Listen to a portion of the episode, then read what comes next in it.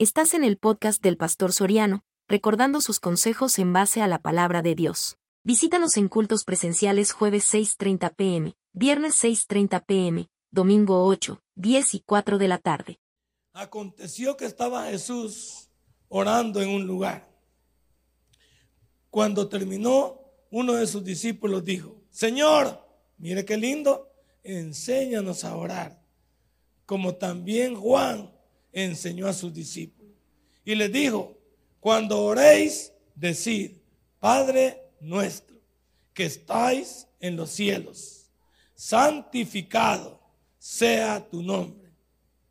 Venga tu reino, hágase tu voluntad, como en el cielo, así también en la tierra. El pan nuestro de cada día, dánoslo hoy. Y perdona nuestros pecados, porque también nosotros perdonamos a todos los que nos deben y no nos metas en tentación, mas líbranos del mal. Padre, gracias, porque tú eres lindo y maravilloso. En estas dos semanas hemos aprendido el poder de la oración y hemos aprendido lo que eso significa. Ayúdanos a terminar con buen pie lo que comenzamos hace 15 días. En el nombre de Cristo Jesús hemos orado. Amén y amén. Yo les dije que leyendo esta porción en el inicio de mi, de mi disertación, hace 15 días, les dije que dónde encontraban los discípulos a su maestro. ¿Qué lo encontraban haciendo? Orando. Ellos lo encontraban orando, no lo encontraban perdiendo el tiempo, no lo encontraban en faenas que no tuvieran sentido, lo encontraban orando. Porque cuando él oraba, ¿qué hacía Jesús? Se comunicaba con su papá. Porque él aquí en la tierra, ustedes están estudiando en laico, una parte que dice que cuando Jesús entró a, este mundo, se humanó. Y en este mundo él tuvo dos naturalezas, una divina y una humana. Y a eso en teología se le llama unión hipostática. Jesús tuvo dos naturalezas, una humana y una divina. Él no dejó de ser Dios, pero aquí no hizo cosas hasta que el Padre no se lo dijo que las hiciese. Jesús no se mandaba solo aquí. Él vino porque el Padre lo mandó. Y en su parte humana, ¿qué hacía él? Obedecía.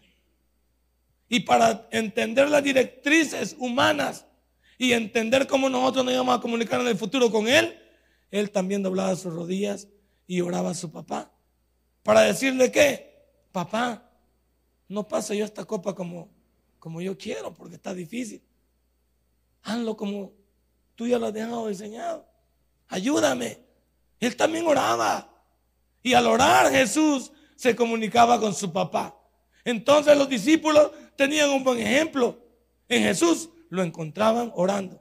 ¿Qué nos encuentran los demás a nosotros haciendo? Eso muchas, muchas veces es difícil. Porque también sabemos que la oración es privada. Que nos metemos en un lugar que nosotros conocemos y oramos hacia Dios. Pero los resultados de la oración son un testimonio. Es una vida diferente al lado de Dios. En segundo lugar, dije yo, primero que los discípulos cuando buscaban a Jesús lo encontraban orando. Y también que ellos al verlo a él así, le pidieron una cosa. ¿Qué le pidieron? Que les enseñara a comunicarse con él. Señor, enséñanos a orar. No le pidieron casa, no le pidieron esto, lo otro. Señor, enséñanos a comunicarnos contigo para que cuando tú no estés aquí, nosotros podamos llegar allá. ¿O no es así la oración? Hoy nosotros estamos aquí y vamos al Padre a través de quién? A través de Jesús. Y todo lo que pidieran al Padre en mi nombre, yo lo haré.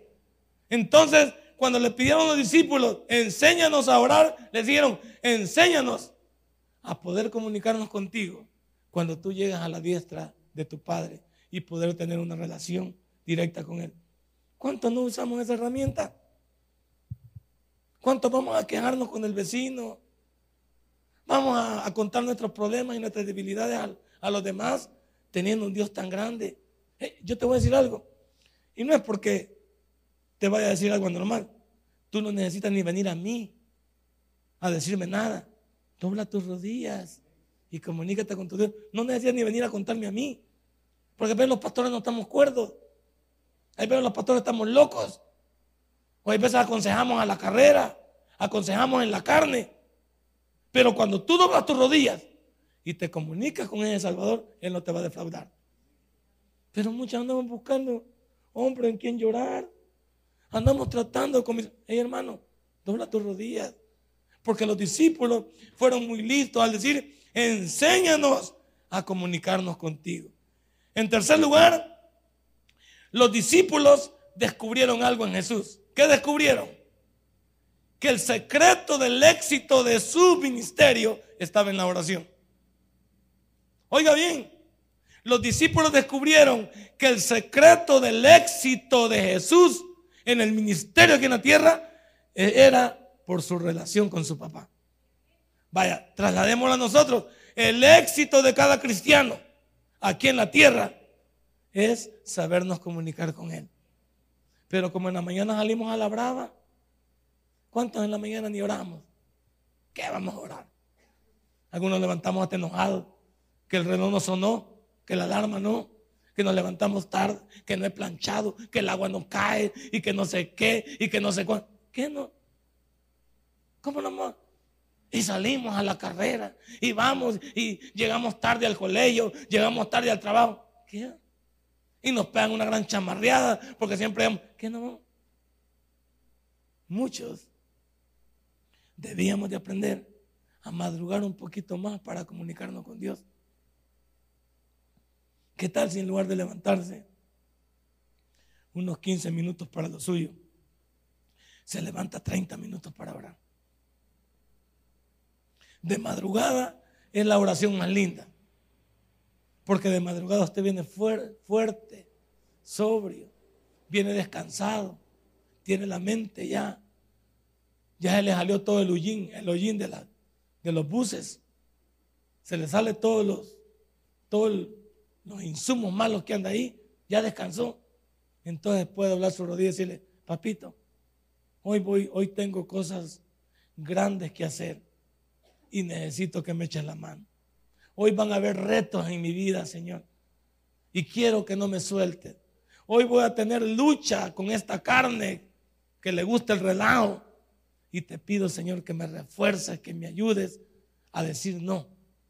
¿Cuánto pudiéramos salir en la mañana fortalecidos?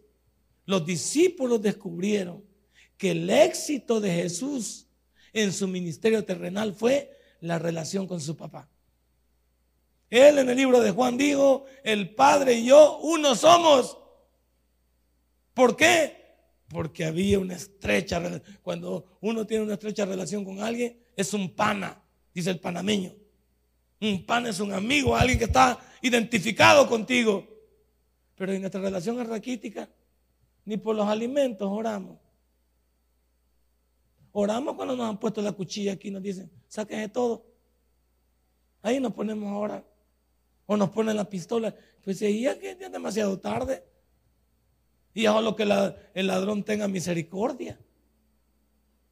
Pero ya, ¿cuántas veces oramos hasta que ya es demasiado tarde? Entonces la oración, si tuvo éxito para Jesús, ¿tiene éxito para nosotros? Sí. Porque crees que segunda Tesalonicenses 5.17 dice que hay que orar sin a cada momento, donde quiera que estés, no necesitas, porque tu oración puede ser mental. Estás tomando una decisión y le estás diciendo, Señor, ilumíname. Cristo Jesús, en ti confío. Señor, vas caminando en una calle, un lugar peligroso, Señor, aunque ande en valle de sombra, no temeré mal alguno, porque tu bar y tu callado me infunden. Ahí va, ve. Ahí va. No tenga miedo. Señor, me subo a este autobús y en tu nombre, en todo el trayecto no tendré ninguna interferencia con ningún loco que se, que se suba a esta unidad y tenga que hacerme daño. Señor, cuando yo me baje, ya tú dirás Pero mientras yo vaya en este vehículo, aquí va una hija tuya. ¿Qué tal eso? Pero como nosotros salimos a la brava, el éxito de un cristiano igual de que de Jesús es saber orar, saber comunicarnos con Dios. Por eso esta charla que le he dado de tres semanas. Y vamos a seguir con la oración y la intercesión hasta acabarnos el año, primero Dios. Porque es necesario que aprendamos que nosotros necesitamos comunicarnos con Dios, pero que algunos nos falta. En cuarto lugar, yo dije hace 15 días que las iglesias hoy en día no les gusta orar.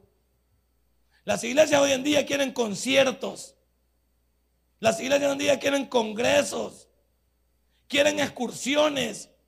Las iglesias hoy en día quieren convivios. Quieren todo lo que alimenta la carne. Traemos, mire cómo, mire cómo está este culto raquítico. Mírelo cómo está. Porque este culto y el día lunes es un culto raquítico. Porque aquel es toda relación y este es culto de milagro. Pero te voy prueba. Si decidiéramos traer a Roberto Orellana aquí, no nos cabe la gente desde, temprano. Y no te sentarías allá de último. Apartarías puesto aquí adelante. Porque quieres ver al Chelito cantar de primera.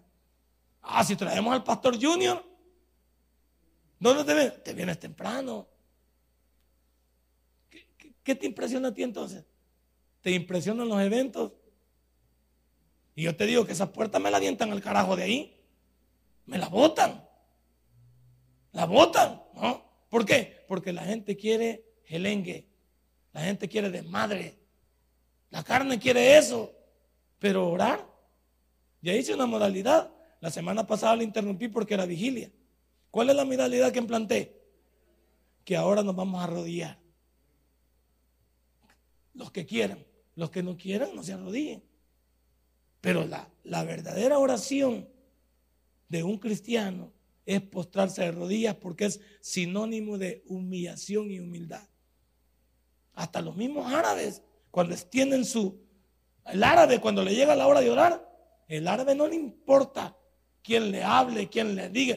El árabe tira su, su manta y comienza sus oraciones.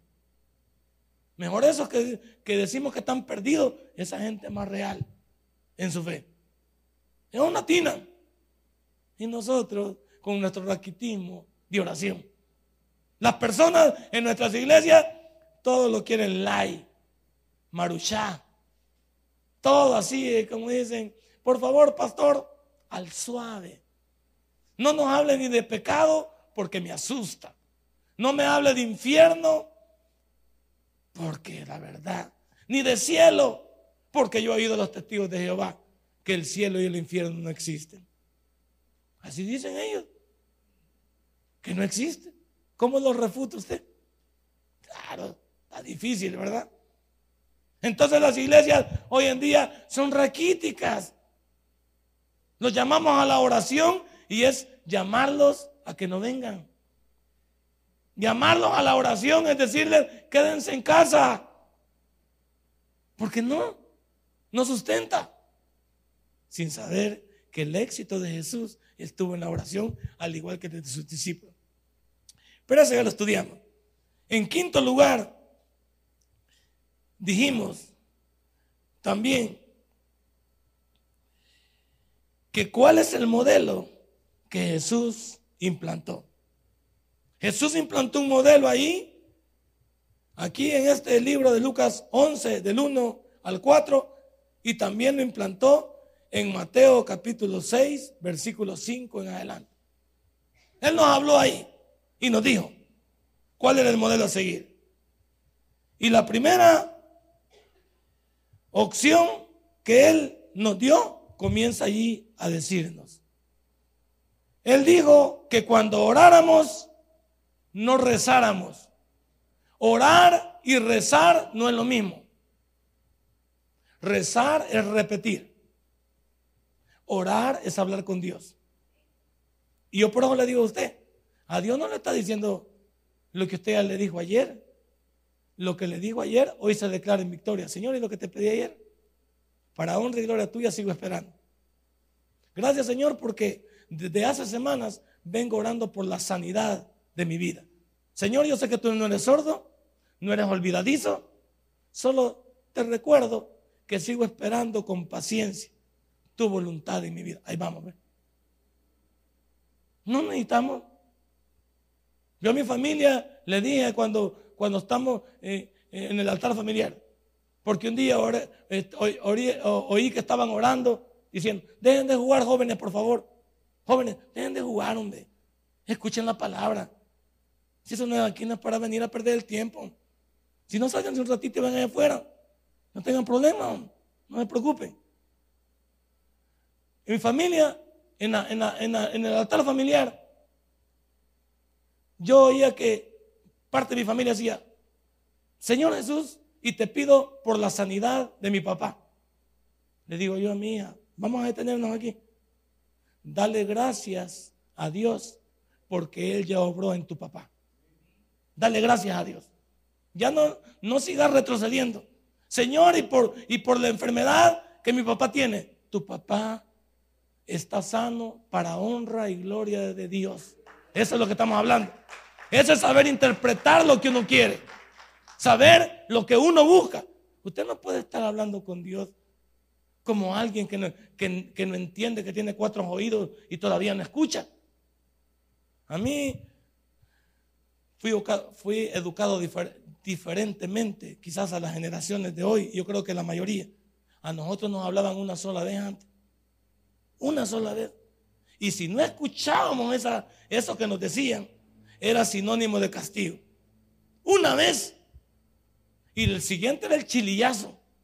El siguiente era la vara de bambú en el, de la chiquitilla en el lomo. No, nuestros padres nos enseñaron a que, que manda mamá y de un solo saber qué pasaba. A las órdenes.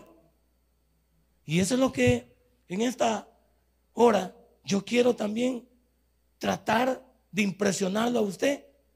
Esto de la oración y del modelo que Dios nos está enseñando aquí es para que nosotros sepamos que rezar y orar no es lo mismo. Rezar es repetir. Por eso con el respeto que se merecen los señores católicos, la camándula es la parte donde van un Padre Nuestro y un Ave María. Un Padre Nuestro y un Ave María. Y ahí no se van perdiendo. Y así lo van llevando. Y así lo van llevando. Por eso es una repetición. Es una repetición. Nosotros no repetimos. Nosotros hablamos de lo que hoy pasó, de lo que esperamos para mañana y de aquellas cosas que a Dios le fallamos en el pasado.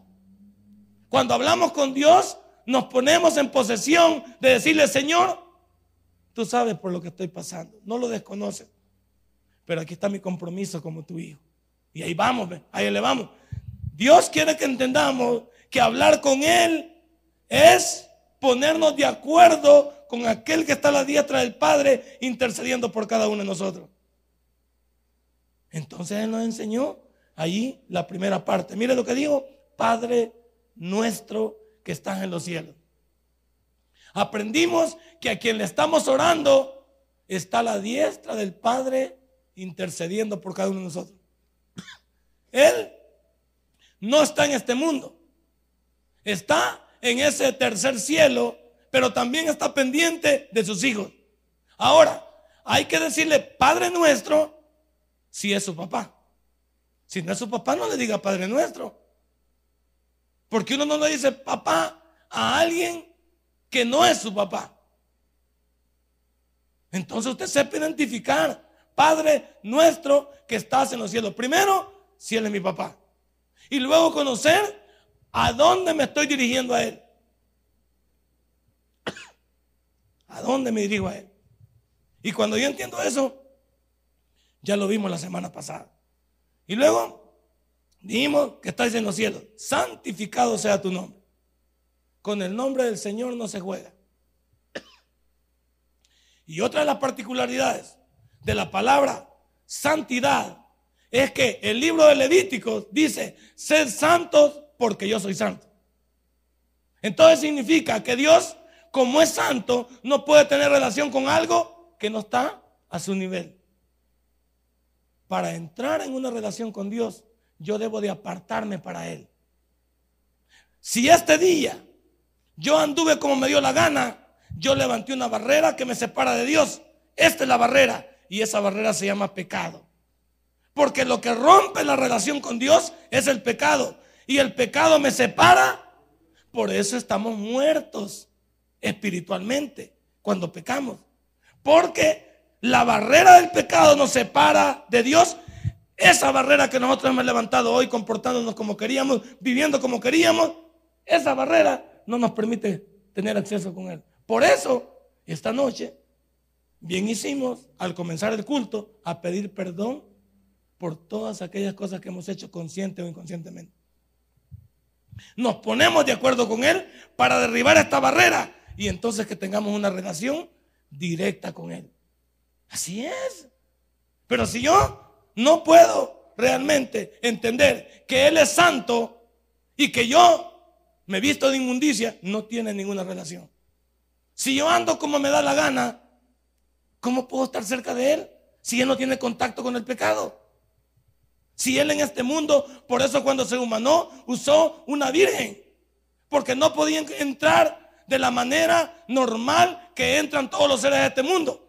Los seres humanos entran a este mundo a través de una relación sexual. Entre dos personas que se han jurado amor. Y de esa relación nace una persona. Ahora, esas personas le dan vida a ese feto, pero ese feto viene con un espíritu dormido. Porque ese espíritu para que se active necesita tener y reconocer a Dios por sobre todas las cosas. Por eso la gente dice que somos bipartitos.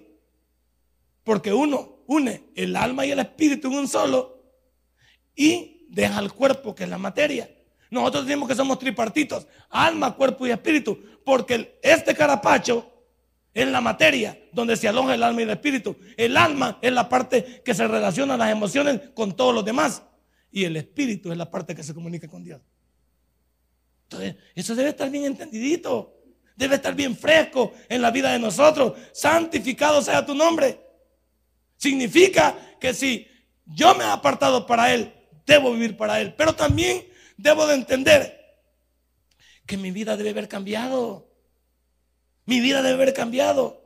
Las obras en un cristiano no son, no son un signo para su salvación, pero sí como fruto de su nueva vida.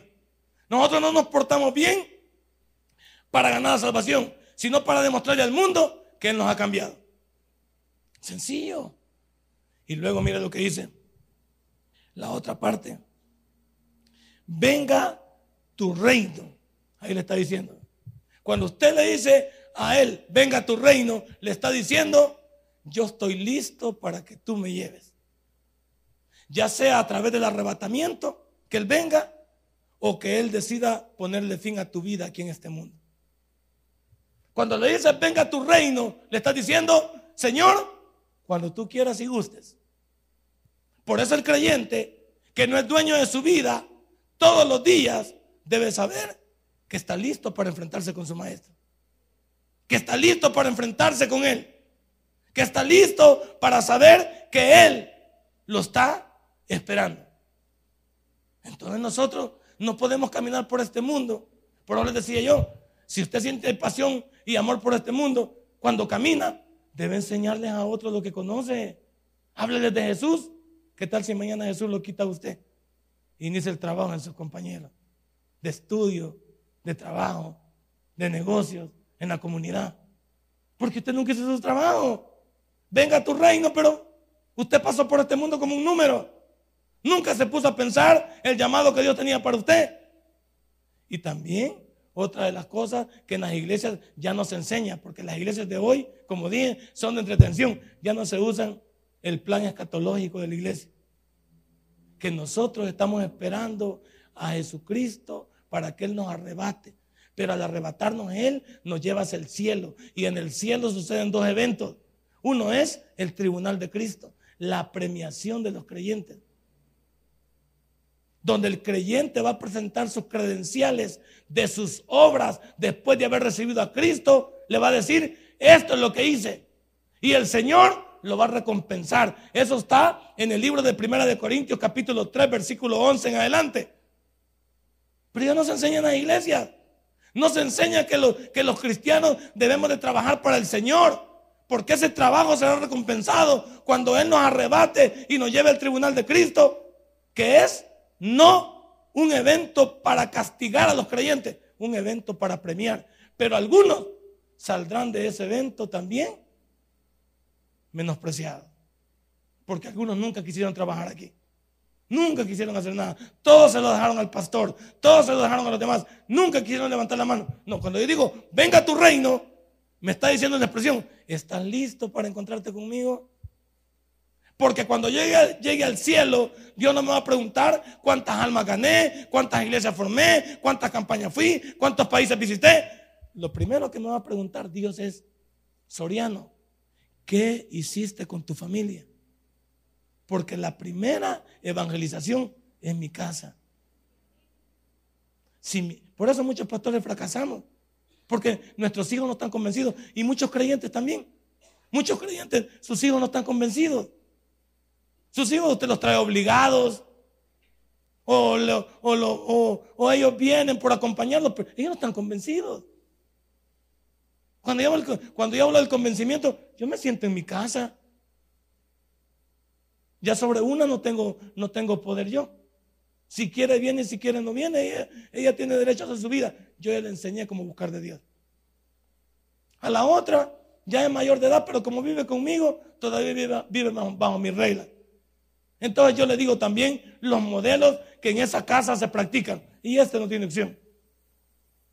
Como todavía está pequeño y aunque saca el DUI, todavía no trabaja. No es todavía él eh, altamente sostenible. Entonces yo les enseño, nosotros ahí estamos pendientes. Yo no les digo a ellos en la, en la, mañana, este, van a ir al culto. Yo no les digo en el culto. A las tres y media nos vamos. Esa es la hora. A las tres. Y él, no me, él nunca me ha dicho a mí, papá, él nunca me ha dicho a mí. Porque yo le he enseñado que aquí venimos convencidos. Tampoco, le, tampoco lo he agarrado a patadas o lo agarro con una cadena y me lo... No, solamente le explico por qué tenemos que venir a adorar a Dios. También él ha visto las maravillas de Dios en nuestra familia. También él ha visto cómo Dios ha obrado en nuestra familia. Entonces, todos esos testimonios yo los he compartido con mi familia. Y mi familia sabe que estamos pendientes de que si ese Dios viene este día, yo estoy preparado. Pero algunos de nosotros vamos a seguir pidiendo tiempo extra. Vamos a seguir pidiendo más días. ¿Para qué? ¿Para perderlos? Mejor sigamos adelante. Por aquí nos quedamos, va, en venga tu reino. Y hágase tu voluntad, dice aquí. Venga tu reino. San, cielo, venga tu reino y hágase tu voluntad. Bueno, cuando usted le dice hágase tu voluntad es que usted ya no se manda solo. Si le dice, hágase tu voluntad, es porque Él lo ha tomado como hijo. Y cuando uno es hijo de alguien, uno no le reprocha la orden que da. Yo mi mamá no, no le reprochaba la orden. Yo como te digo, quizás la educación de antes, no es que el pasado haya sido mejor, pero voy a decir que, que cuando le daban una orden a uno, uno no la cuestionaba. Hoy usted manda a hacer algo, algún mandado a un cipote de los nuestros y quiere que vaya el otro. Si no es que lo mandan a uno. Y yo digo, bueno, ¿y cómo están estas, cosas? Antes uno se levantaba temprano y lo primero que hacía era saludar. Si uno pasaba en medio de dos personas, con permiso. Si uno iba a hacer algo y se lo entregaban, muchas gracias. Claro, todas esas cosas han desaparecido, porque eran parte de una, de una educación que le enseñaban a uno a ser persona. Y entonces ese padre tenía todos los elementos para ejercer sobre nosotros. Nosotros nunca le discutíamos una orden a nuestros padres, porque hacíamos la voluntad de ellos, porque sabíamos que lo que ellos buscaban en nosotros era nuestro bienestar, porque sabíamos que ellos nos querían ayudar. Entonces Dios, cuando te dice, hágase tu voluntad, que te haga la voluntad de Él, es porque es lo mejor. ¿Qué es mejor? ¿Andar fuera de Dios o estar dentro de Dios? Mejor estar dentro de Dios. Pero a la gente le parece que hoy le vale sorbete como pueda vivir, pues. Ahora mire lo que dice después. Que están en los cielos santificados sea tu nombre. Venga tu reino, hágase tu voluntad, como en el cielo, así también en la tierra. Es que lo que Dios, lo que Dios es, es un Dios sin límites. Él es el Dios de este planeta y del universo entero. Por eso, incluso la Biblia dicta que de Él es la tierra y todas sus plenitudes. El mundo y los que en Él habitan. Entonces quiere decir que el mundo mismo que formó allá en Génesis 1 y después formó al hombre para que lo sufructuara, ambos son obra de Él y le pertenecen a Él. Ahora, si Dios viniera humanamente otra vez, lo que viniera a votar sería todos los, los volados que nosotros hemos puesto, todas las barreras que hemos puesto. ¿Qué pone uno? ¿Cómo le llaman en el campo? ¿Qué pone uno para dictaminar qué le pertenece? Cercos. ¿eh? Uno pone un cerco. De este cerco para allá es de Don Osmín Mejía, como 17 manzanas arriba.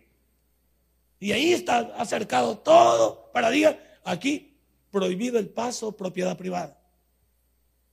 Según las leyes terrenales y los documentos que tiene el ingeniero, esas tierras le pertenecen. Pero si Dios viniera y digo, ¿qué?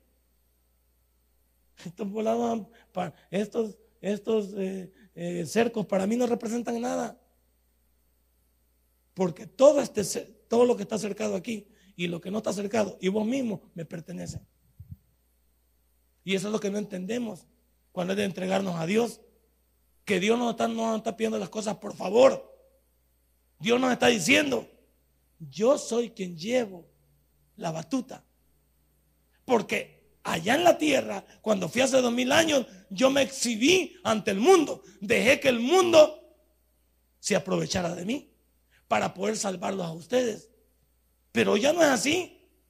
Yo soy el dueño de la tierra y su plenitud, el mundo y los en él habitan. Por eso cuando podemos entender perfectamente lo que está diciendo en el cielo y en la tierra. Ahora vamos a algo y entramos ya a la última parte que les quería enseñar. El pan nuestro de cada día, danoslo hoy. ¿Quiénes oyeron el sermón hoy? Creo que era. Sería de las 7 de la mañana, no. De la 1 de la tarde. El pastor estaba hablando algo referente a la protección, a la dadivosidad de Dios, y decía el pastor y enseñaba muy bonito en su disertación, un sermón de los viejos, que todo aquel que camina bajo la voluntad de Dios, ¿por qué tendría que afligirse? Cuando usted camina bajo la voluntad de Dios, usted no tiene por qué afligirse. Si ese Dios que es su papá, Él responde por usted. ¿Qué dice el Salmo 1? Vamos al Salmo número 1. ¿Qué dice el Salmo número uno? Veamos para que entendamos bien lo que Dios nos trata de decir cuando somos parte integral de Él. Bienaventurado el varón que no anduvo en consejo de malos, ni estuvo en camino de pecadores, ni en silla de escarnecedores se ha sentado, sino que en la ley de Jehová está su delicia y en su ley medita de día y de noche. Aquí va a ver, será como árbol plantado junto a corrientes de agua, que da su fruto en su tiempo y su hoja no cae. Y todo lo que hace Yo no sé por qué los creyentes, después de la oración del Padre Nuestro, no sabemos de dónde aterrizar, ni sabemos quién somos.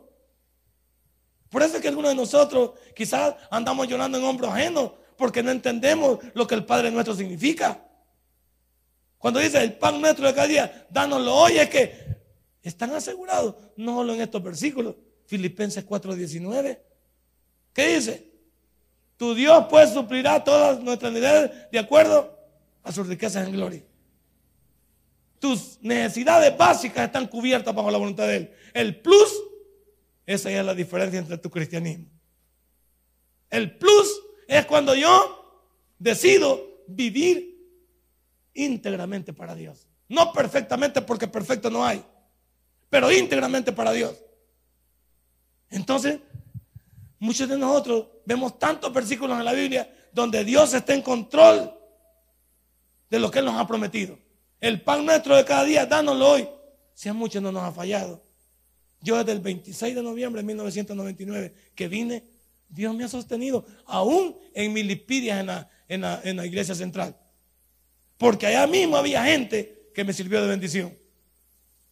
Ahí estaba la Toledi y, otra señora, una chiquitina también, Judy creo que se llama, Judy o, no, que hacían café, buen temprano, y como yo llegaba sin comer, les decía, cipotas para caerle bien, cipotas, ahí está ahí el café.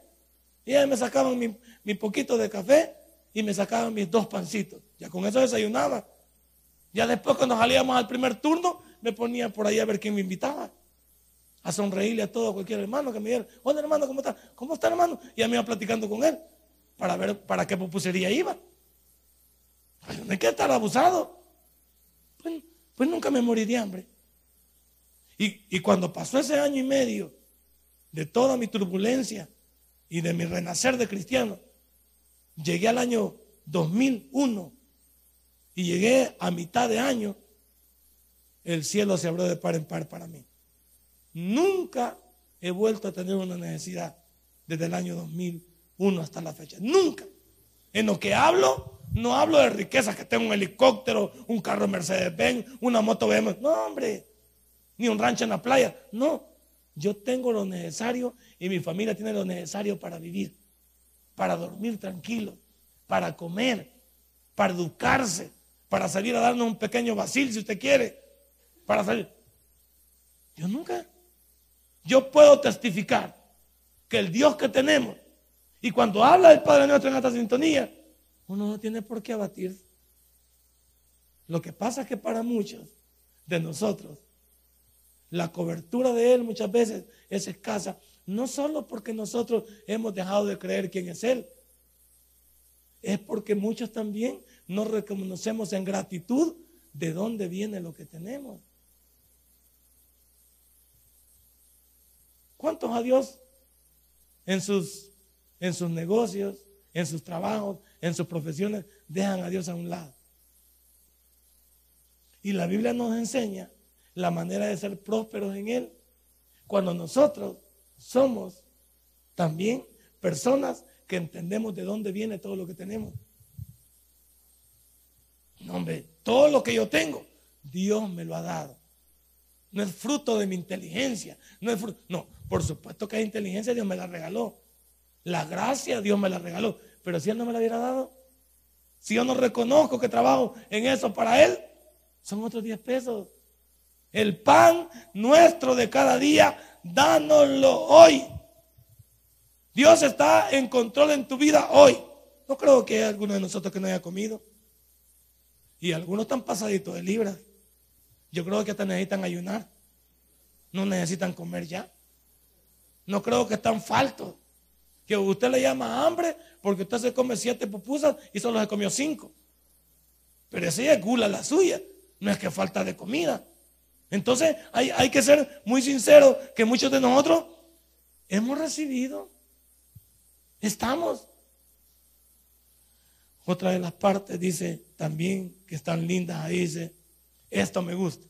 Porque esto tiene relación con nuestra vida diaria y perdónanos nuestros pecados, porque también nosotros perdonamos a los que nos deben. Esto es cierto, este es el problema de nosotros. El problema de nosotros es que como cristianos queremos que Dios nos perdone, pero nosotros no queremos perdonar aquí en la tierra a los que vemos. Y yo te voy a decir algo. Esto que está escrito ahí, en perdona nuestras ofensas, como nosotros también perdonaremos a los que nos ofenden, dice en otro lado, tiene que ver con la carta 1, 2 y 3 del libro de Juan. Nos habla del amor. El que no ama no es de Dios. Y no hay que amar solamente al que me cae bien, al que me ha hecho bien. La Biblia cuando dice, ama a tu prójimo como a, ti mismo, La palabra prójimo es tu próximo. Entonces en escala tuya, donde quieras que vayas, tú debes de amar a tu próximo.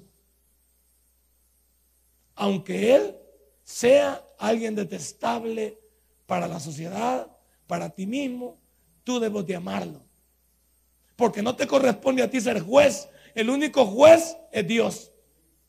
Entonces nosotros, ¿cómo podemos declamarle a Dios que nos perdone nuestras ofensas si nosotros no somos capaces de perdonar a los que nos han hecho daño?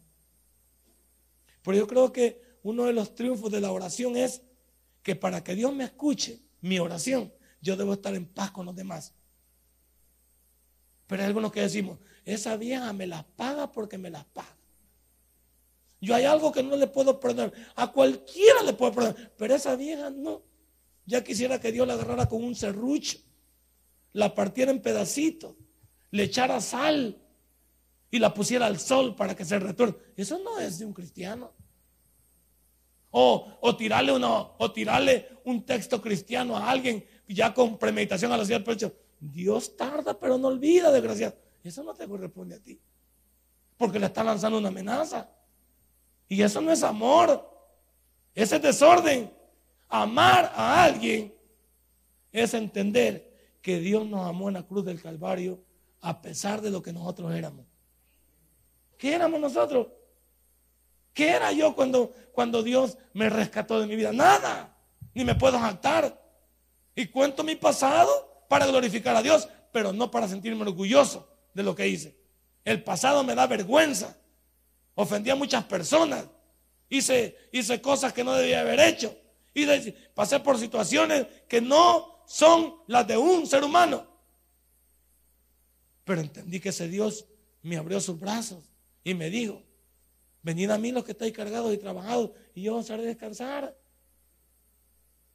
Si Jesús, cuando vine a Él, me hubiera preguntado, mira, sentate aquí y contame todo lo que ha hecho, hasta ahorita estaría contándole todavía.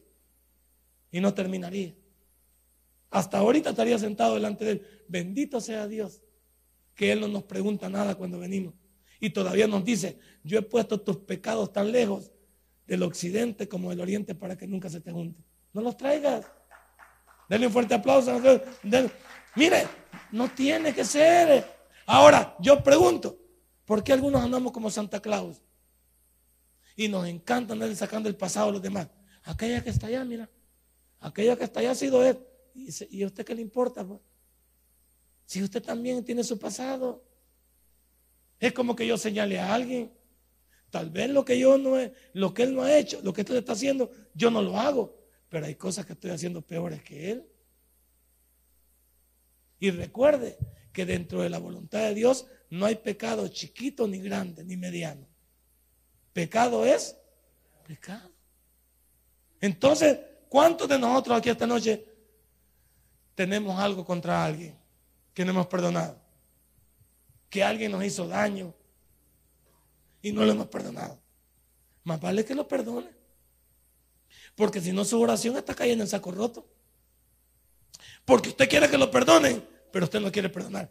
Y mire que la Biblia dice en una porción de las, de las parábolas que Dios nos refleja con un hombre que se le perdonó mucho.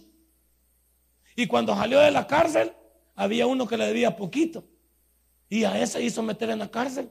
Entonces Dios lo mandó a llamar y dice, siervo malo. Siervo malo. ¿Cómo que yo te saqué de la cárcel con esta gran deuda y fuiste y agarraste el pequeñito y lo metiste en la cárcel? Eso significa no tener amor por lo que Dios ha hecho por nosotros. Por eso nosotros tenemos que ser capaces de perdonar las cosas más malas que nos hayan pasado en el pasado. Valga la, valga la redundancia. Lo que te ha pasado a ti, quítalo y perdona. ¿Por qué? Porque si no tú vives de una manera infeliz. Pero estás pidiéndole a Dios que Él te ayude, pero tú no eres capaz de colaborar con Él en este mundo. Entonces, esa, esa parte de esas relaciones personales son importantes. ¿Por qué? Porque aquí está involucrado el mandamiento 1 y 2 de Éxodo 20. Éxodo 20, 1 y 2 está involucrado aquí. Entonces, ¿cómo podemos clamar de a Dios que la amamos con toda nuestra fuerza, con toda nuestra alma, con todo nuestro cuerpo? Y también a tu prójimo como a ti mismo. No puede ser que los creyentes andemos cargando ese montón de cosas del pasado. Cuidado con aquellas relaciones equivocadas que tenemos nosotros en este mundo. Y esas relaciones equivocadas están en el área de nuestra vida. Odio, rencor, ahí hay envidia, ahí hay recuerdos impuros. Ya no, hombre, que esta cabecita ya no sea parte integral del, pasado, sino del presente. Y muchos estamos cargados, somos personas rencorosas. Aquí en mi misma iglesia no nos sentamos a la par de alguien porque, porque no está a mi estatura. ¿A qué estatura le refiere usted? Si cuando usted se va de este mundo, ¿qué se lleva? Le echan en la tumba el carro, ahí le echan en el oro, le echan la... Ahí no lleva nada. Algunos tachulones se van.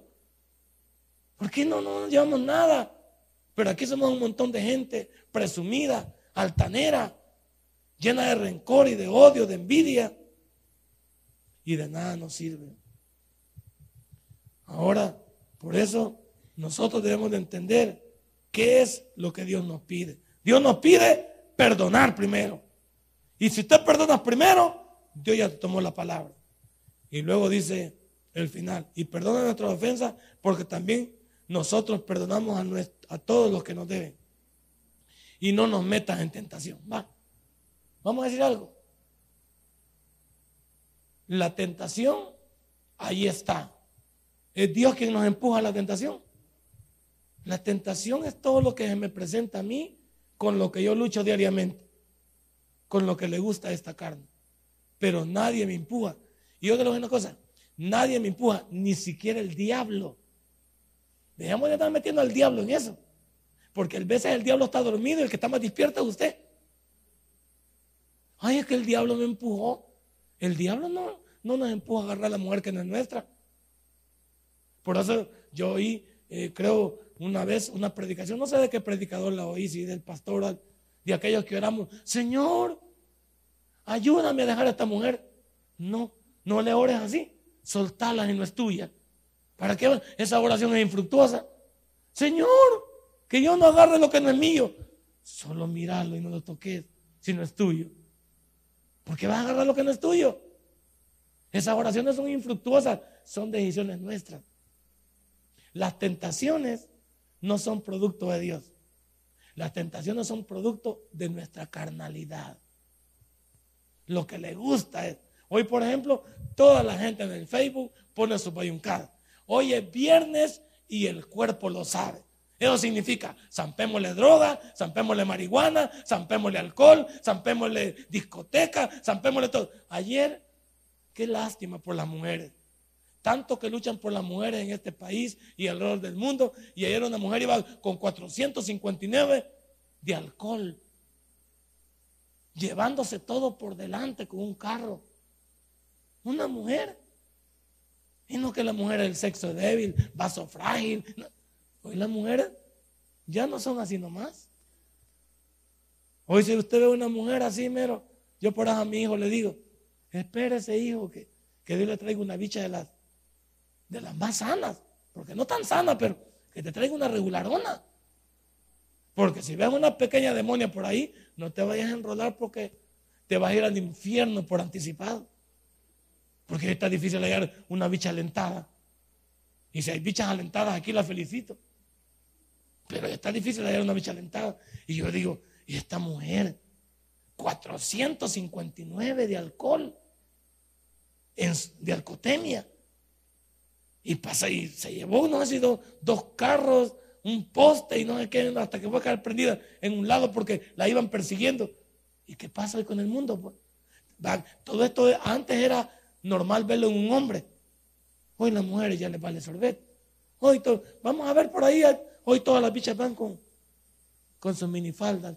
Bichas que no tienen ni 10 años, 15 años, que ni pechitos tienen las niñas y andan con sus grandes tacones y sus patillas de, como de, de, pijullo así, pero ahí andan para arriba y para abajo. Ah, vaya a ver detrás de los cines esos ahí. Ahí se ponen a rasparse detrás de los cines. Ahí están todos padres que los llegan a dejar a las 9 de la noche y los recogen a las 2 de la mañana. Y por eso ellos escriben, hoy es viernes y el cuerpo lo sabe. Véanlo eso. Eh, ¿Cómo se llama? Eh, amaneciendo con Dios, va a decir. Eh, ¿Cómo llaman esos canales de televisión? Viva la mañana, viva la mediodía, viva la tarde, las grandiosas, la otra chelita que habla de las 5 de la tarde. Todos hablan de lo mismo cuando llega viernes. Dice, hoy es viernes y el cuerpo lo sabe. El cuerpo sabe que necesita relajo. No dice, hoy es viernes y vamos a ir a la iglesia a darle gracias a Dios. Ay, papá.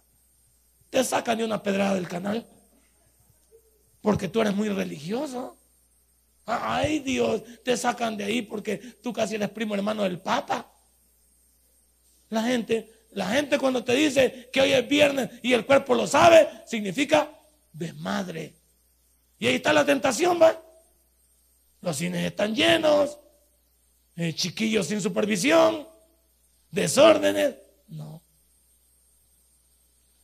Las peores cosas suceden días como hoy y días como mañana. Embarazos no deseados, transmisión de VIH, problemas de enfermedades sociales suceden entre hoy y mañana. Porque hoy y mañana es vivir en lascivia, en sexo degenerado, en desorden sexual. Si te gusta, hazlo. Ese es el eslogan del mundo. Y nadie tiene derecho a decirte nada. Y si quedas embarazada, abórtalo. Es tu cuerpo. Esos son los consejos que te dan. Sal sobre sal. ¿Quién, te dice cuando quedas embarazada? Bueno, mira, si el niño no, no va a ser buena vida aquí, dónalo a un lugar. Entrégalo en donación. Dalo, en, en, adopción, pero no lo mates. Siquiera deberían de ser más, más humanos, va, a no matar al niño, a entregarlo en adopción. ¿Qué te cuesta? Esa señorita que aparece en el Facebook, si a alguno no le llegó, se los puedo mandar. Que la niña se practicó un acto aborto de 15 años. Ella misma se trató de sacar el niño y murió desangrada ella y el niño todo todo descuartizado. Porque son gente que no, no entienden. Pero les gusta jugar con lo malo. Pero no les gusta enfrentar lo que han hecho.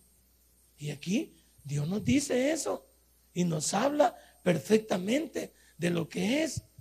Entonces uno, no nos meta en tentación, más líbranos del mal. Ahí sí. ¿A qué me encomiendo cuando salgo? A que Dios me libre del mal. Pero yo voy a colaborar.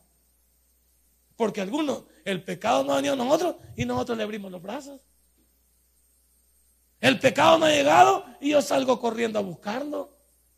Eso se llama sinvergüenzada. Y luego terminamos. Y dice, más líbranos del mal. Vea, ahí está. Esa es la oración. Esta noche hemos terminado la tercera fase del poder de la oración. Y aunque vamos a seguir en cultos sucesivos hablando de esto, yo le pediría a usted que hiciera uso de la herramienta que Dios nos ha dejado para llegar a Él. Hable con Él a través de la oración. Denle un fuerte aplauso. Si este mensaje ha impactado tu vida, puedes visitarnos y también puedes buscarnos en Facebook como Tabernáculo Ciudad Merliot. Sigue con nosotros con el siguiente podcast.